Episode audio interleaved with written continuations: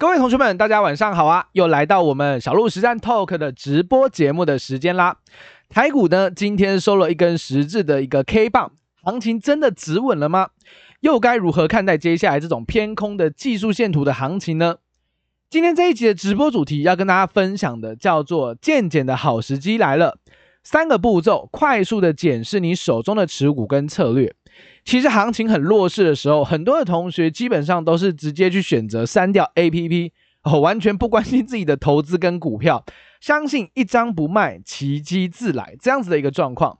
但其实这种弱势盘当中，其实更是检验你自己的投资策略，还有你的持股一个非常非常好的时机点哦。因为行情如果多头的话，其实你就没有办法去审视一下，哇，原来我的投资也会有风险，原来我的策略其实是有缺陷的。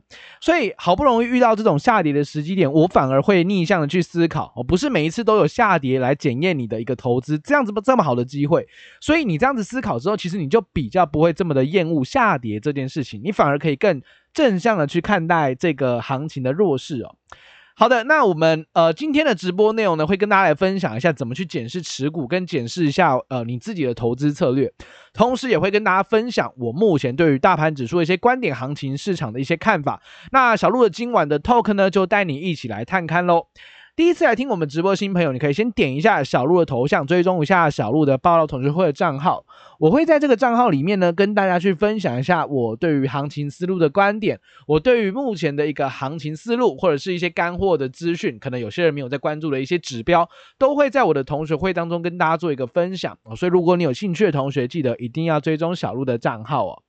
好，那我们先来聊聊呃今天的大盘好了。我今天的内容会分成三个 part。第一个 part 还是一样，我们的每日的必做的事情就是行情的一个解读跟一个回顾。那第二件事情呢，则是教大家三个步骤来检视你手中的持股，你手中的持股到底该怎么去处理它，三个步骤就可以解决掉。那第三件事情也是跟大家来去用三个步骤来检视一下你自己的投资策略。这个部分有蛮多的内容想要跟大家来去分享跟探究的哦，所以今天的内容，如果你是想要精进你的投资，想要让你的投资更加科学、更加有凭有据的话，那今天的直播内容你真的要好好的收听喽。OK，好啦，那我们来聊一下今天的盘吧。诶，各位，最近我相信市场上同学们应该越来越少投资人在看盘了，真的是这样子。以前在那种当冲哦很盛行，可能日均量四千亿、五千亿的时候，大家都在冲航海王、钢铁人的时候，可能啊你会发现你在上班、你在办公室的时候，奇怪怎么好多人常常跑去厕所，或者是好像工作时间都心不在焉哦，有没有这种感觉？以前呐四五千亿的量的时候，因为大家都在当冲，我、哦、每个人都在疯投资。但是现阶段行情可能没有这么的好，然后架构线图看起来都迷迷茫茫，我看起来就是一个走空的线图，所以其实也让很多的投资人基本上都已经完全的对于市场放弃，会觉得哇要崩盘了居居了，哦玩完了。在这样的一个状况之下，其实大家会担心，很正常啦。我、哦、这个线图谁会有信心？哦，这个线图大家一定是一个比一个更加的悲观，哦，这是非常非常合理的状况，哦，不可厚非啊，因为线图差嘛，而、啊、线图差本来就没有信心呐。OK。那在这样子的一个情境之下，我们来观察一下今天市场的一些动向好了。今天台股涨了二十三点，二十三点，涨幅是零点一四个 percent。诶，今天大盘其实还是涨的哦，我其实是涨的。贵买比较惨啊，贵买跌了零点七一个 percent，哦，跌了快要将近一趴这么多，零点七趴，哦，非常非常高。那在这样的状况之下，你会发现到，诶，小鹿为什么感觉今天行情？指数是涨的啊，可是好像怎么没有感觉到哦？因为 OTC 大跌了哦，OTC 跌了零点七个 percent，再度的破底。在这样的状况之下，加权指数、柜买指数线图都是走空头排列，也就是上方有五日、十日、二十日、六十日跟一百二十日均线，好了，甚至是两百四十日的年线，上面一大堆均线反压的状况之下，当然行情就容易继续往下创新低。这是从技术线图部分你可以得到一个结果。好，这是线图哦，所以线图基本上没什么好说的啦。如果你是单纯就线论线，只根据技术线图来做规划跟操作的同学，你现阶段一定要放空哦，你现阶段一定要去做空，因为这就是你的操作逻辑，OK 吗？所以，呃，你还是在这个时间点可以去辨识一下你自己到底都是怎么操作的，还是你都是。一下看 A 指标，一下看 B 指标，哦，一下看 C 指标，那就很尴尬了哦。那因为你心中要是有执念的话，你就会发现哦，你的各种分析面向其实都没什么用哦，因为你心中已经有方向了，那你就会去找很多的新闻，哦，找很多的指标，找很多的利多题材来去支持你认为说，哎，对，这个是还行的。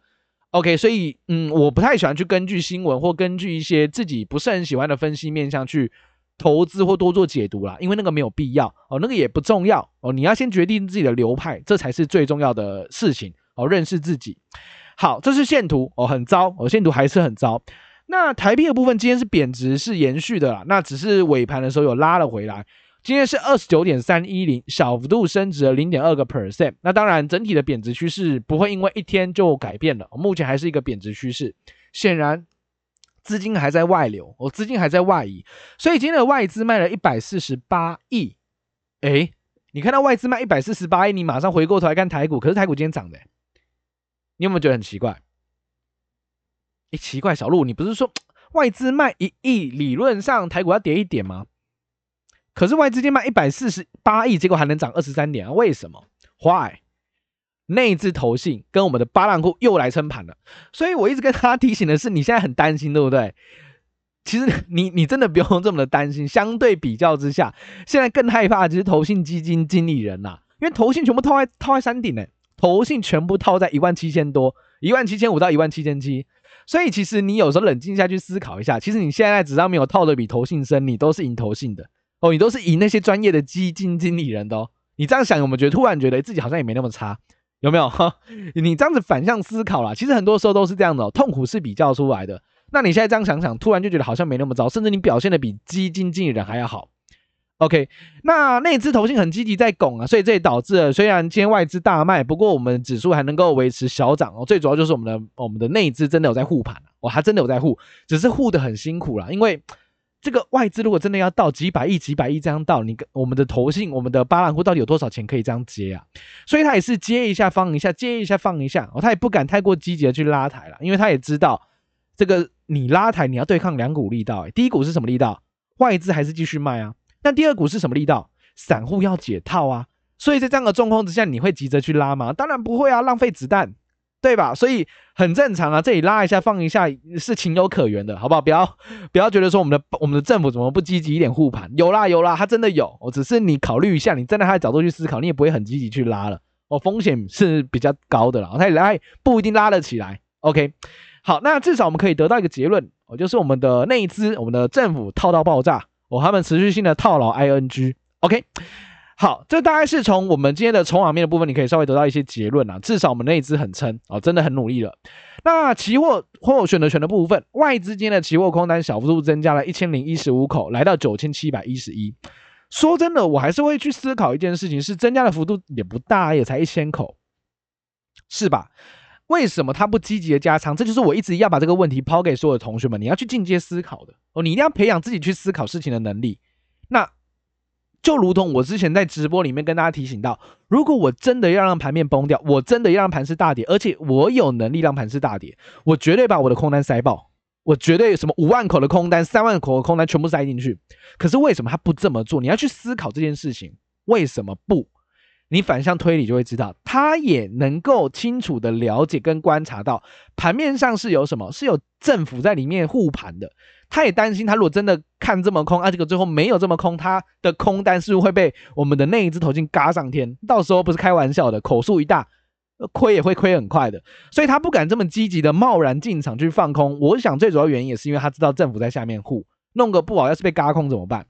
哦，这我想是我去推敲外资不积极这么看空的主要原因啦。OK，那 Put Call Ratio 今天零点八四，哦，散户还是有点小偏多在减，所以在这样的状况之下，Put Call Ratio 零点八四就是有点中性小偏空的一个期权的一个筹码，哦，期权的筹码。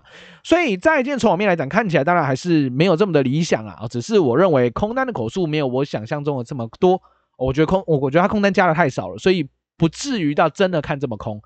OK，这是我对于这个呃外资的期货的一些想法啦。那盘面上今天来讲的话，我们就产业面来观察，今天有两个呃，应该说有几个蛮抗跌的产业哦。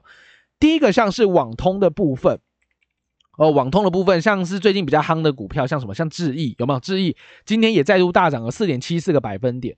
那网通这个族群，基本上我们之前在讲外销订单的时候，其实有讲到了，其实外销订单目前接单很畅旺的，包含五 G 网通。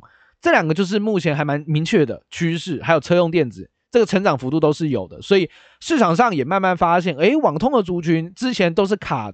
呃，缺料对不对？现在料件都来了，所以营收都缴出历史新高了。智易我记得是历史新高，然后智邦也是历史新高。显然，网通的这个资金是有汇集进来的，所以还有很多的一些网通的个股，目前来看盘面上都是相对抗跌的啊、也是相对强劲的股票。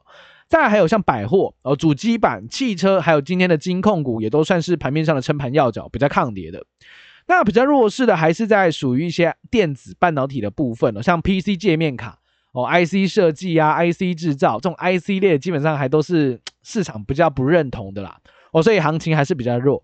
那面板的部分也是一样哦。今天的友达、群创好像都破底吧？对啊，都破底啊。彩晶也破底哦，所以基本上全部都破底的状况之下，这个族群还是市场上是比较按到站的，还是觉得不太行，还是觉得说哇，这个真的母汤哦。连这个老板也说了啦，第二季的这个面板的叠价目前还深不见底啊，还是没有止跌的讯号，所以当然就只能继续被卖了。那还有比较弱势，像生技族群，这短线涨多，当然有一些震荡幅度出现。再就是钢铁股了，哦，钢铁股的部分也是短线涨比较多啦。之前大盘在崩的时候，它都不跌，那现在有点被大盘带下，有点补跌的味道出来，我就成为了盘面上今天也相对弱势的族群之一。OK，这是今日行情解读的部分哦。好，那我们来聊聊今天的主题吧。我大家对于今天盘面基本上都稍微有点呃概念了。首先，我们要来谈的呃第二个事情呢，就是让大家利用三个步骤来检视手中的持股。今天有来听我们直播的同学，我相信你对于你的投资还是很 care 的哦。你还没有要放推，你还没有打算摆烂哦，你还打算去关心一下你的投资跟你的部位的操作。我给大家先一个赞，我给大家先一个赞，因为很多的人哦，大部分的人看到这样的盘势，其实就已经完全没信心了，根本就不想看，我根本就不想看。那实际上，嗯，真金白银的操作。你还是得关心他，因为这毕竟是你的血汗钱，是你的辛苦钱。所以呢，我会教大家，你在这个时间点，你到底该怎么去处理它，然后帮你的情绪降低一下你的压力。我觉得压力还蛮重要的，因为我之前早年在投资的时候，我在大学，我大一开始进行投资的，我进入市场大概八年，啊，八年的时间，我大一、大二在投资的时候，其实真说真的很情绪性。哦，真的很情绪性，就是大家在追的时候，我也跟着一起追。哦，大家在杀低崩盘啊，赶快乱砍了，我也跟着乱砍。那实际上每一次哦，回过头来去想想，每一次这样做都是错的，而且是错的蛮彻底的。不知道大家有没有这样的概念哦？你经历过二零一五、二零一八、二零二零年比较大幅度的下跌之后，其实你有时候回过头来去理性思考，那些你砍过的股票都不知道涨到哪里去了。哦，真的是这样。所以要怎么样去控制你的情绪，不要被你的情绪带着走。我最后得到一个蛮重要的结论，就是你要先控制一下你手中的持股比重这件事情。什么意思呢？我我第一件事情要跟大家提醒的是，你要先赶赶快看一下你手中的股票，你手中的短线操作的持股比率，在你整体的投资资金到底是多还是少？我们要撇除掉一些长线投资的，那些长线投资你本来就是打算放长线的，那跟持股比率就没关系的，那个本来就是要放 long term 的。我们讲的是短线波段这种操作，你在你整体的投资资金的比重到底是高还低？我举个例子，比如说你现在这样子短线操作或波段交易的部位已经超过你投资的资金的百分之五十，我会建议你先减码。减码的意思不是叫你给它砍光光，这个是错的。你千万不要在行情弱、全部股票都在跌的时候去砍光你的股票。千万不要这么做，因为你理性去思考一件事情：当整个大盘都在跌的时候，是你的股票特别差吗？是你这两个股的产业特别烂吗？不是，是全台股一起在跌，好的趋势的、坏的趋势的都在跌。那么我就不建议去砍股票，因为现在跌的叫系统风险，不是个股的风险，跟公司一点关系都没有。所以为什么我提醒的叫做减码，不要砍光？因为你砍光一定会后悔的啦，一定会后悔。因为你没有必要在大盘最差的时候跟着大家一起砍，所以减码你可以怎么做？减到三十 percent 的部位，你去试想哦，三十 percent 的部位代表说你手中有大量的现金，只有少部分的股票。那在这样的状况之下，你能不能更加理性的客观看待现在的股票市场？可以，为什么？因为你手中还有钱。因为你手中大部分都是钱，在这样的状况之下，你就算有个股，可能你的呃短线上可能有三三成的资金的部位，你被套住了，其实你也比较不会怕，真的，因为你有钱可以加码，你有本钱可以摊摊平，你比较不会怕。那如果你今天试想，你换个方向想，你现在手中八成都是股票，你们根本没有什么现金，你现在一定怕的要死，甚至你已经恐慌砍在昨天的低点了，而且是全砍。而而且是全砍。所以在这样的状况之下，我还是提醒大家，你要理性客观看待台北股市，很简单，请你先把部位控好。部位控好，第一个能够帮你理性客观看待股市，第二个你风险已经降下来了哦，因为你你在市场上投资的股票的钱本来就变少了，风险不就降下来了吗？对吧？这是我希望大家，你第一件事情检视手中持股之前，一定要先检视你的投资的资金比重，这第一件事。OK，好，那你 check 完你的资金投资比重之后呢，来做第二件事情，先判断一下你手中的股票，它是属于相对大盘强还是相对大盘弱的股票。以哪一天作为观察点最有呃最有代表性的意义？我认为是三月八号。为什么是三月八号？因为三月八号是我们这一波反呃这一波掉掉下来之后一呃一个非常重要的拐点，出现了一千点的反弹。那一天也是跌了三百多点，来到一六七六四。只要你的个股目前还在三月八号之上的，OK 还在三月八号低点之上的，代表这是相对强势股。那如果你的股票已经跌破三月八号的低点的话，代表它是弱势股，OK，代表它是弱势股。我举弱势股，因为我们刚刚其实有提到面板嘛，你看面板的三月八号，我随便举一档例子，哦比如说像群创好了，群创的三月八号的股价在哪里？它三月八号的收盘价是在十六块九五，今天是十三块九五，很显然的，这个是弱势股，没问题，对吧？它已经跌破了三月八号的低点。好，那我们再看第二个。比如说比较强悍的股票，六四四三的安吉，就是我们呃六四四三的元金，不好意思，也就是我们昨天跟大家提醒提醒到的长线，我认为它没有问题的长线，你应该逢低去承接的股票之一。三月八号的低点在哪里？它三月八号的低点是在三十八块五五，今天是四十八块二五，显然它是高过于三月八号的低点的，所以它是不是强势股？它当然是强势股。所以在这样的状况之下，你先把你手中个股摊开来，你去检查一下强的有有哪些。弱的有哪些？先分门别类分好。OK，你先分门别类分好了，这第二件事情。两件事情做完之后，控部位。第二个是检查相对强弱势。第三件事情要干嘛？做持股的续留跟减码的决策。怎么做？第一个，相对强势的，你当然优先续留，这没问题。OK。第二个，高值利率的也是优先续留，这两个是你可以继续留着的，哦，继续留着的。这是一个权重的加减分啊！如果你的那个个股它是相对强势股，三月八号之上的，又有具备有高值利率的这样的状况之下，要不要优先续留？当然要，好吧，优先续留。那如果你的个股呢，它呃，除了它是相对弱势股，已经跌破三月八号低点了，它的基本面还有一些趋缓、成长趋缓或转弱的疑虑，先减码。甚至你这两个股，它也是跌破三月八号低点，然后同时它的本益比超高，高本益比三四十倍的本益比也优先减码。所以在这样的状况之下，你该你在刚刚的分门别类当中，你又可以在进阶去筛选了哪一些要先减码，哪一些还可以续留。在这样的前提之下，把你的部位减到五成到三成，留有五成到七成的现金。在这样的状况之下，你的手中持股的一个呃检视就已经完成了。就已经完成了，你就留这些该留的股票，该减码你就减码一下，剩下七成资金好好留着，随时等待捡便宜的时机。这样子大盘怎么跌你都不怕，你反而还希望它跌，为什么？因为你手中现金比股票还多，虽然股票套着，你可能是套着的，但是七成的现金，如果大盘真的大跌了，真的有大跌的机会。那不就是一个财富重分配的机会又来了吗？其实每次时候你都要问问自己哦，每一次的，就像现在，如果让你回到那个八五二三，讲夸张一点，真的让你回到八五二三，你敢买吗？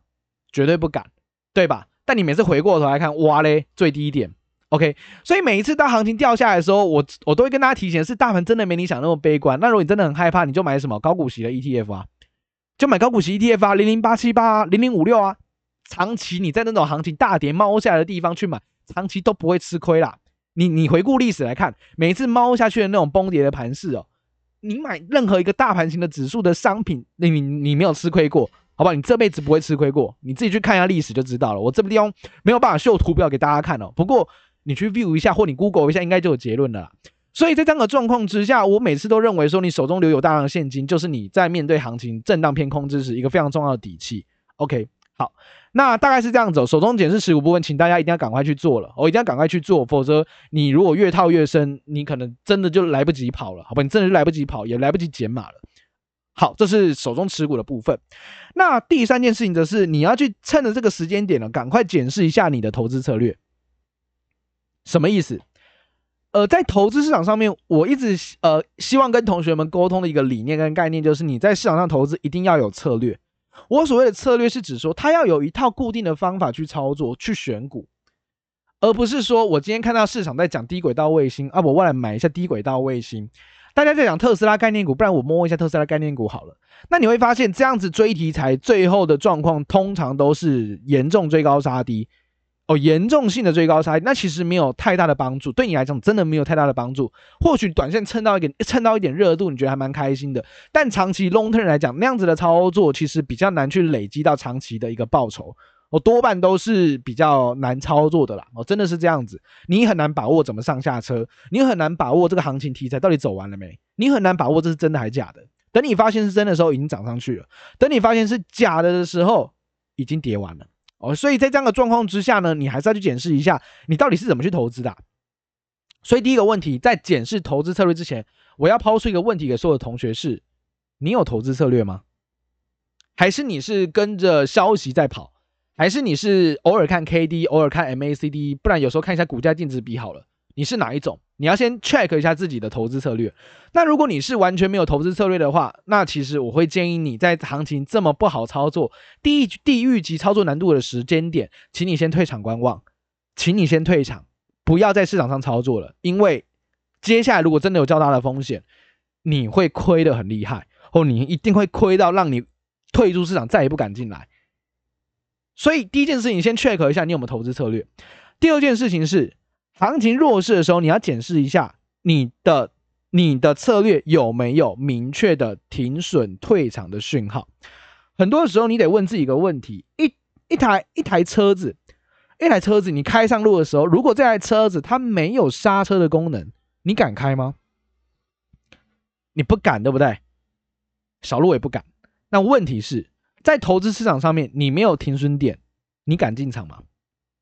诶，很神奇哦，你就敢进场了，所以这个在市场上也是一个蛮常见的一个问题，就是你的策略要是只有进场没有出场，没有明确的出场讯号的话，那实际上就是你不知道该怎么办。如果真的跌下来不如预期了，你不知道该怎么去停损出场，那到最后等你发现啊，我应该这样停损出场的时候，已经跌翻了哦，已经跌翻了。那所以这个时间点你要赶快检视一下你的策略到底有没有停损退场的一个方法，明确的 SOP 的，你要能够明确讲出来怎么退。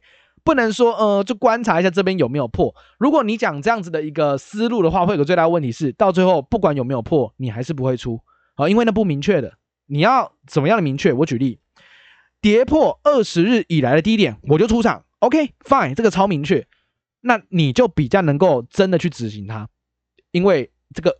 一分两瞪眼了，二十日低点，这个你自己看看股票就知道，二十日低点在哪边，锁定一下，破了就该走，这是你说的，哦，这是你的策略，所以呢，检视一下吧，我看一下自己有没有真的明确退场的，否则你到时候你真的不知道该怎么退，你会麻烦很大的。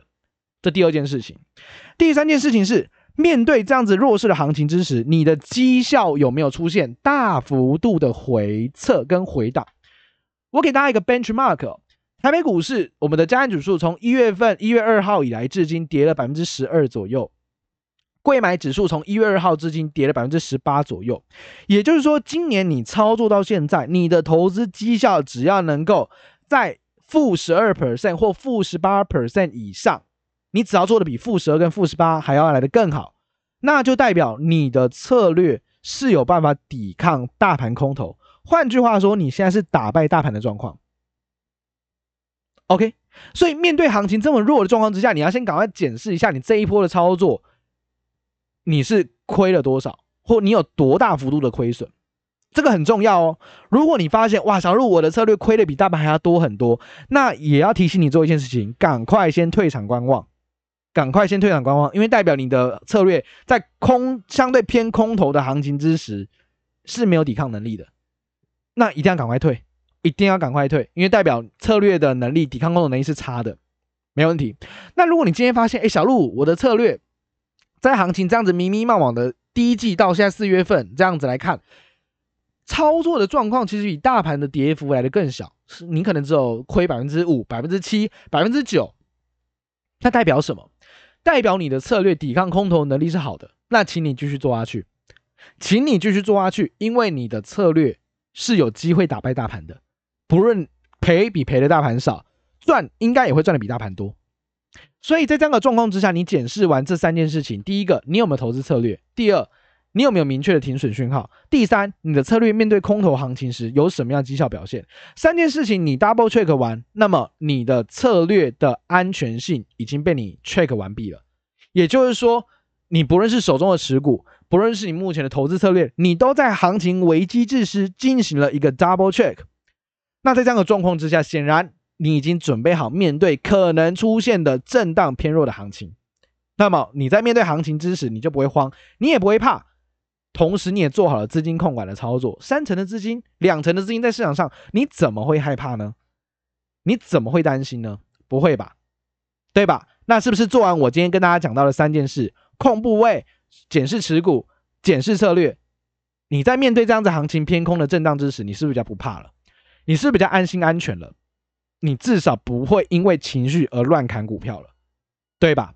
所以这也是我今天在行情呃相对弱势、大家没有信心的时候，我想提出来跟大家分享的一个逻辑观点啦。就提醒大家，其实行情真的弱，但其实在这样的状况之下，更考验你的投资功夫，更考验你的策略的能力，就是这样子。OK，那至于说这个大盘到底会不会走大空，其实我之前一直在我们的直播里面跟大家提醒到，我不认为今年会走大空，我觉得没这个条件，但也不会走大多，也没这个条件。我认为今年会走大区间震荡。真的会走大区间震荡，那这个论点其实我相信我们的内资投信，我们的巴兰库应该也是蛮认同的，所以他们才会在上面就开始积极的在买。原因是我们的这里这个地方的 PE，我们的本益比，我们的高值利率都是市场上非常吸引的一个投资亮点，所以内资愿意买，政府愿意买，除了一一方面是护盘啊，另外一个方面是价值真的偏低了。所以现虽然线图很空，我知道，但是就价值面就基本面角度，我真的没那么悲观看待，只是现在市场不会认同我讲的这句话。我不会认同的，但我自己本身是这么看待啦。我自己本身是这么看待。那如果行情后续涨上去，你也不要太乐观。我我觉得今年也没办法走多头了，因为真的要升息，真的要缩表，市场上资金真的会变少，所以多头也走不到哪里去。所以呢，我的论点一直以来都维持一样，我认为今年就是大区间震荡盘，跌下你不要过度悲观，涨上去你不要太过太过乐观，用这样的思路去应对，那维持你的操作节奏。我认为这就是你在今年应对行情时非常重要的投资逻辑，也是非常重要的投资思维。我想这样的内容应该能够更加的帮助大家去好好认真理性思考一下盘势啦，哦，不要因为涨跌影响到你的情绪了，哦，没有必要。好的，那我们今天的直播内容呢，就跟各位同学们分享到这个地方哦。那也希望今天的内容对于大家真的有帮助，我真的是有帮助，因为行情乱世之时，你更应该。勇敢站出来去面对你的行情，面对你的个股，我觉得这才是一个成功的投资人、负责任的投资人应该做的事情。OK，好啦，那今天直播就到这地方结束啦，感谢呃所有同学们的收听哦，也给大家一个赞哦，也很开心大家还是愿意关心一下自己的投资，非常的好哦。好了，那直播就到地方结束啦，感谢同学们的收听，我们明天见，拜拜。